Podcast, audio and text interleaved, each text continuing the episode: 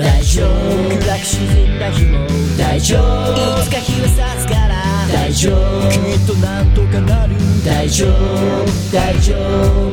大丈夫。辛く落ち込んだ日も大丈夫。いつか思い出になる大丈夫。君にならできる大丈夫。大丈夫。この番組は全ての人生が宝物をテーマにゲストの生き方人生から明日に生きるヒントを得るポッドキャスト番組です仕事うまくいかなくて。はいどうも。ワンライフポッドキャストナビゲーターのミッチーです。こんばんは。えー、今日もですね、えー、僕一人の僕一人っていうのはおかしいですね。くまちゃんが、えー、相方にいたんですけども、えー今年からですね僕一人パーソナリティということになりまして、えー、なので早速ですねゲストの方と紹介者の方をお呼びしたいと思います、えー今日のゲストはですね今日もまたあのとても綺麗な方が来てくださってるんですけどもえー綺麗な方を紹介してくださるといえばこの方ですね。株式会社シンシア代表の柴田博文さんです。よろしくお願いします。よろしくお願いします。そして、えー今日のゲストはですねさつきさんよろしいですかね、はいよろしくお願いします。よろしくお願いします。えー今日ちょっとオープニングトークを挟みたいんですけどもあのーちょっと前にですねミーティングに僕参加してきましてでそこでですねちょっと面白い展開が で生まれてきたんですよ。でもともと僕岡山ドリプラっていうのをああ4年 ,5 年前にやっていましてでこの番組をスタートしたきっかけもそのドリプラが止まった休止したことがきっかけだったんですけどそろそろねちょっと動き出したいなと思ってですねで仲間を集めて、えーこういうイベントしたいんですっていう話話をしたらですねじゃあもうワンライフポッドキャスト絡めて一緒にやったらいいんじゃないみたいなそういう話になりましてですね。でワンライフポッドキャストプレゼンツっていうことでなんか主催みたいな感じになりまして。ポッドキャストのイベントという形ではあ、えー進行していくことになったんですけどでネーミングもドリプラが変わりまして、えー今ですね夢ワイガヤという、まあ、ワイガヤっていうのはなんかワイワイガヤガヤしながらうん。する会議のことをワイガヤっていうらしいんですけど、夢ワイガヤっていう名前にして、えー今年の7月にですねちょっとイベントやろうかなと思ってるところなんですよ。すごい。なのであの柴田さんもぜひですね、あの参加者としても来ていただきたいなと思ってます。あありがとうございます。柴田さんも面白そう。この番組の正式なレギュラーメンバーで。準レギュラーじゃない。いやもうあのスペシャルアドバイザー。ああ、そうです。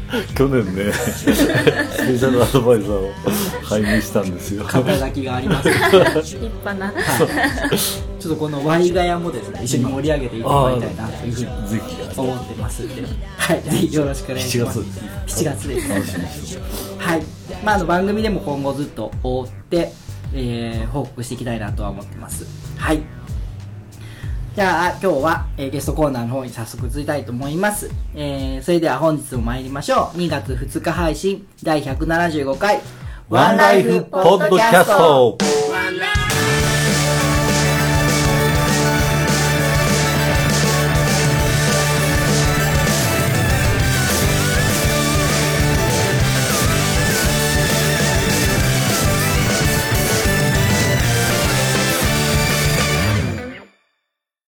いそれではゲストコーナーです。改めまして本日のゲストは岡山大学薬学部4年生のさつきさんです。よろしくお願いしよろしくますお願いします。ちょっと自己紹介の方お願いします。はい。えっと現役で大学生してます。さつきと言います。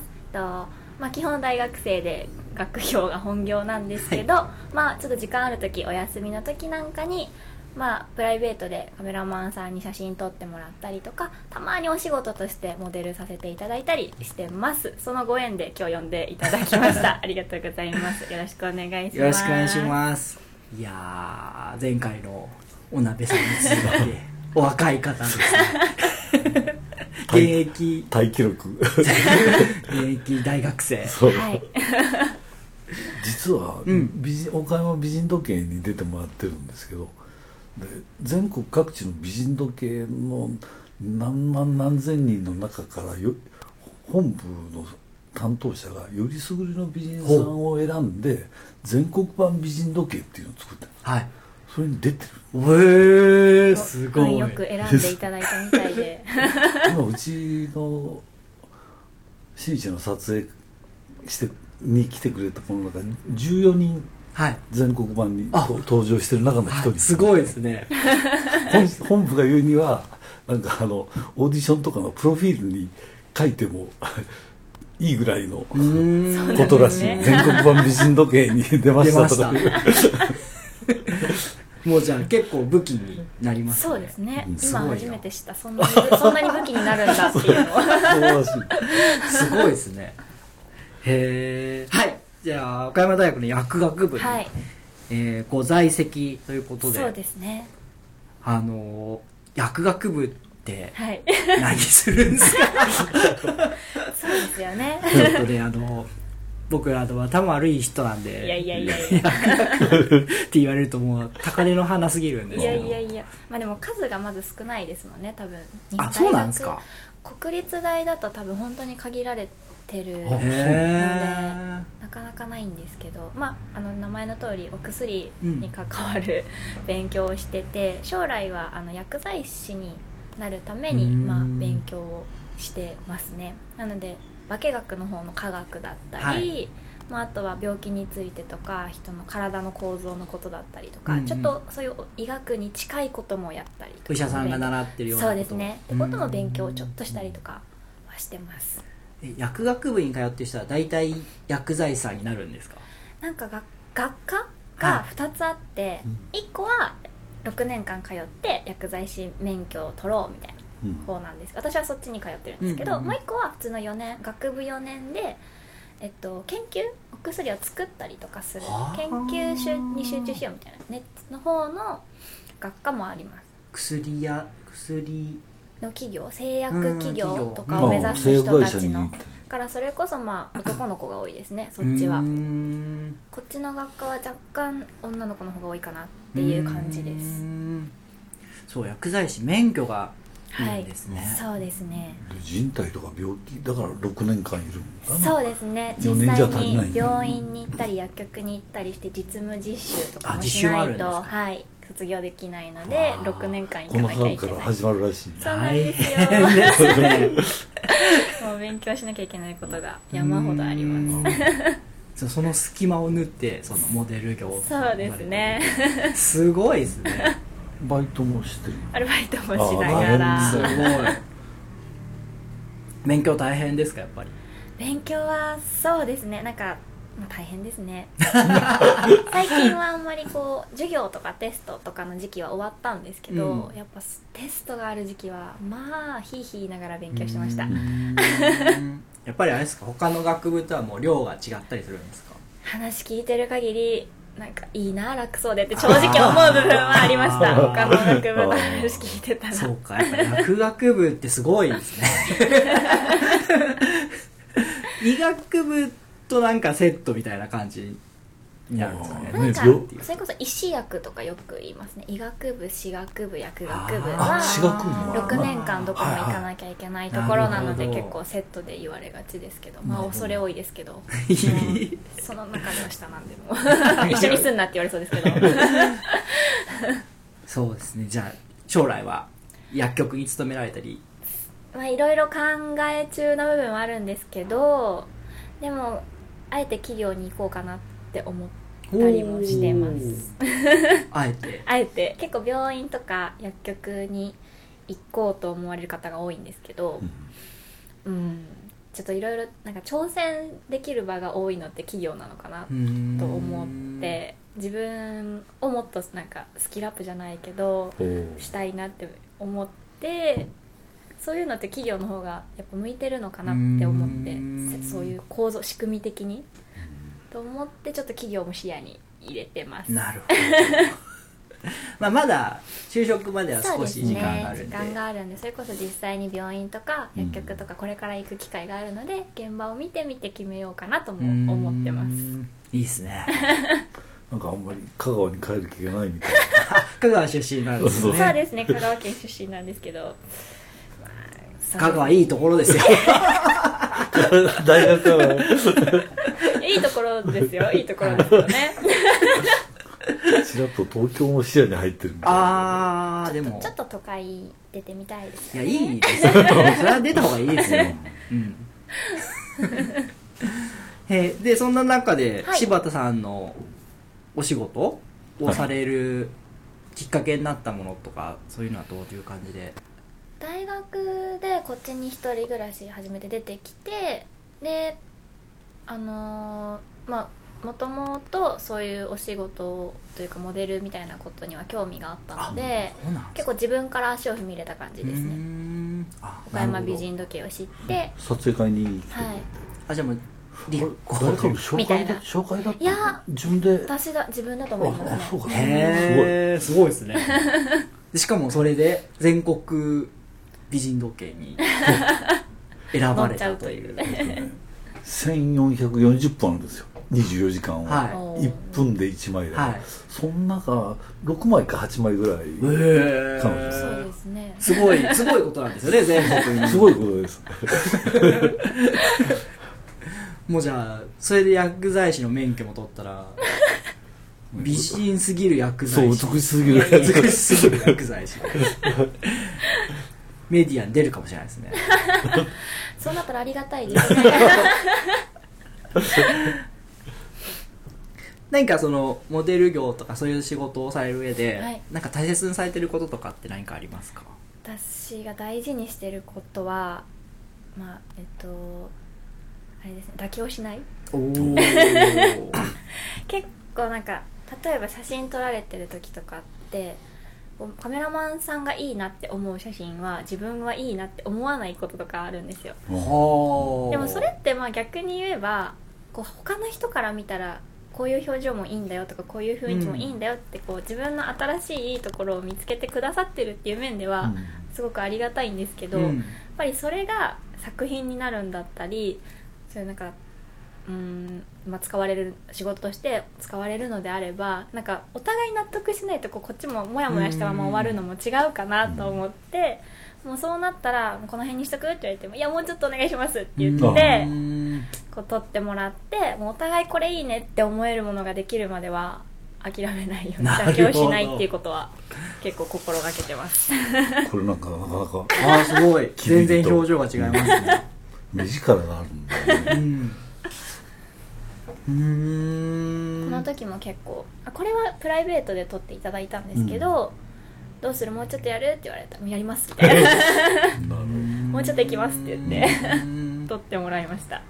それはでもあれですね。あの勉強とも通じるところがあるのかもしれないですね。あーでも勉強でそれが生きるといいんですけどね。勉強は妥協してるんですよね そうなんですか。勉強は正直ちょっと単位取れたらいいかなって思っちゃってますね。人のよ命にくない関わるよくない。どっちかっていうとじゃあ B の方が意識が強いですね。そうか。なんかその苦労してることとかやりがいを感じる点って何かありますか？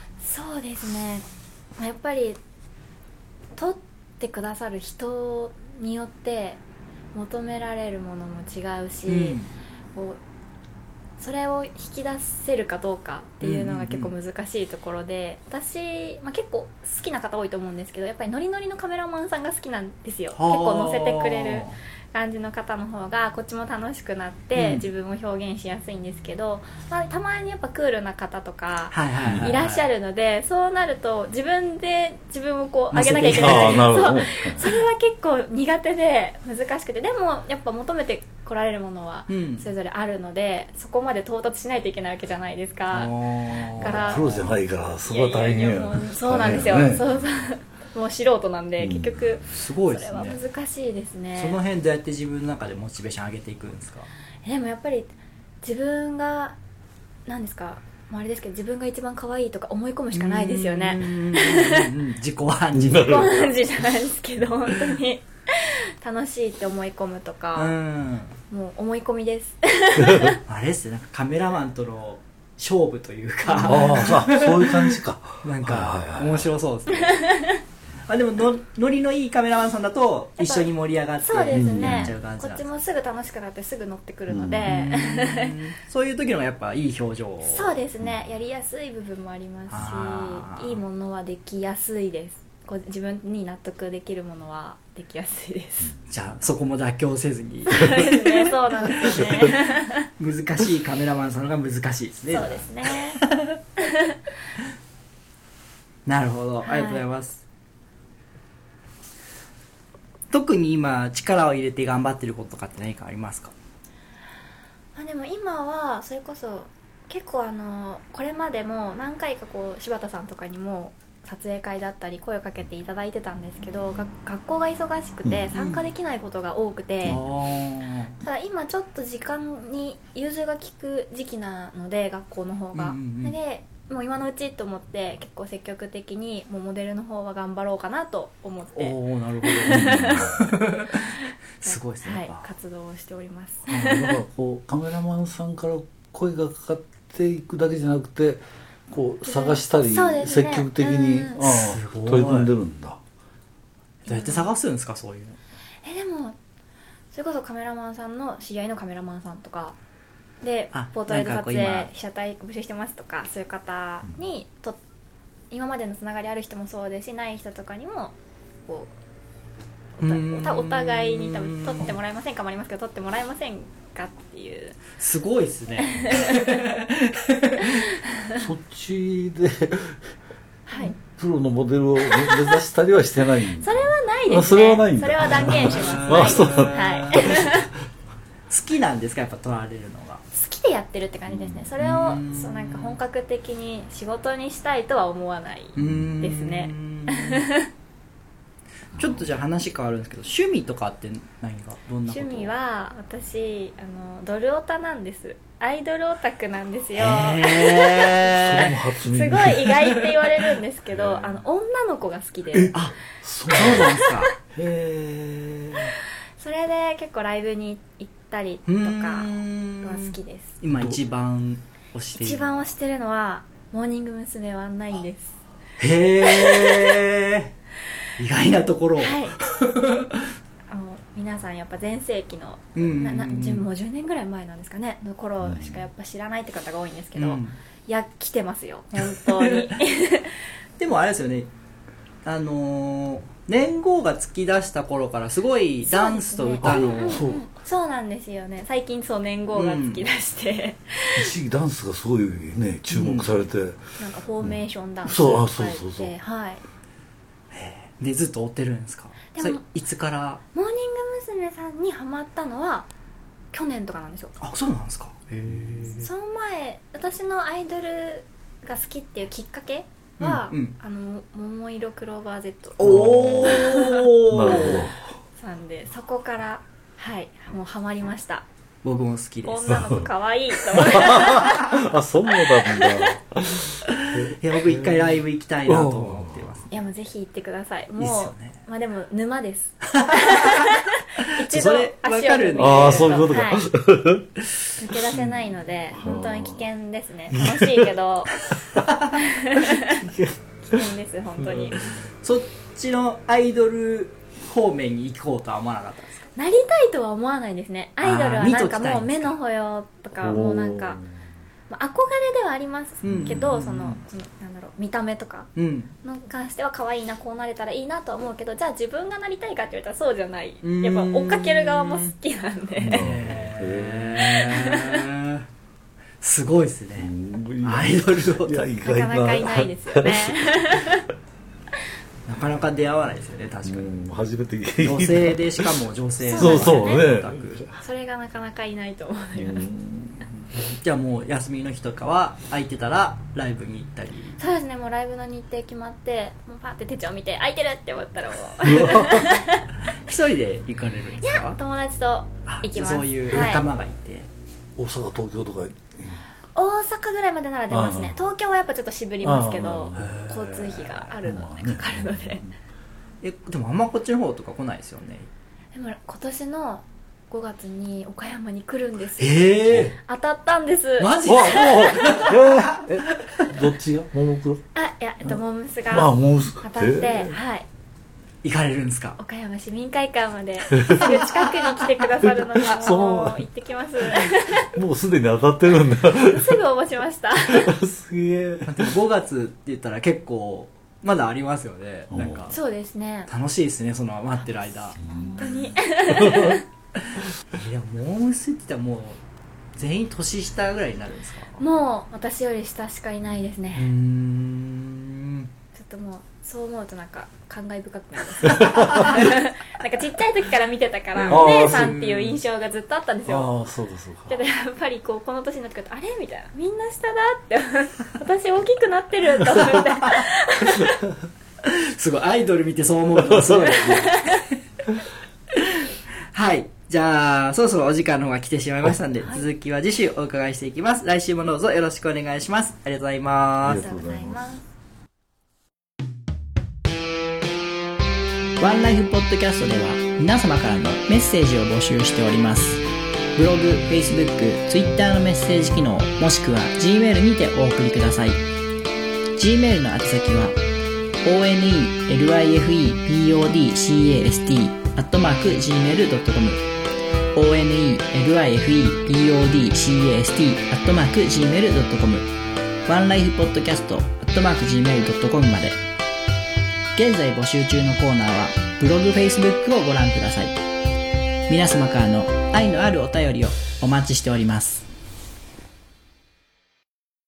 Auto Game Fest 2018 Try. ジャンルもスタイルも年齢も距離も時間も超えて音楽とそれぞれの挑戦がそこにある「ポッドキャストミュージックフェス」「音ガンフェス2018トライ」音亀フェスは音だけで構成されたバーチャル音楽ライブ。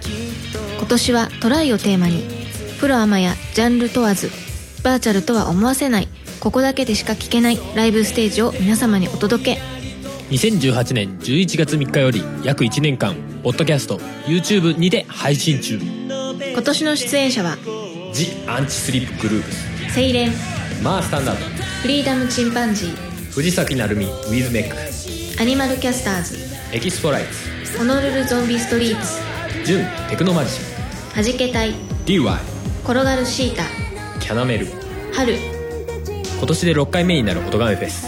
全ての音ガメフェスに関する情報は「音ガメフェスポータルサイト」と検索して特設サイトの方をご覧くださいあなたが聴いた時がライブの時間。それが音亀フェスです。音ガメフェス2018トライ。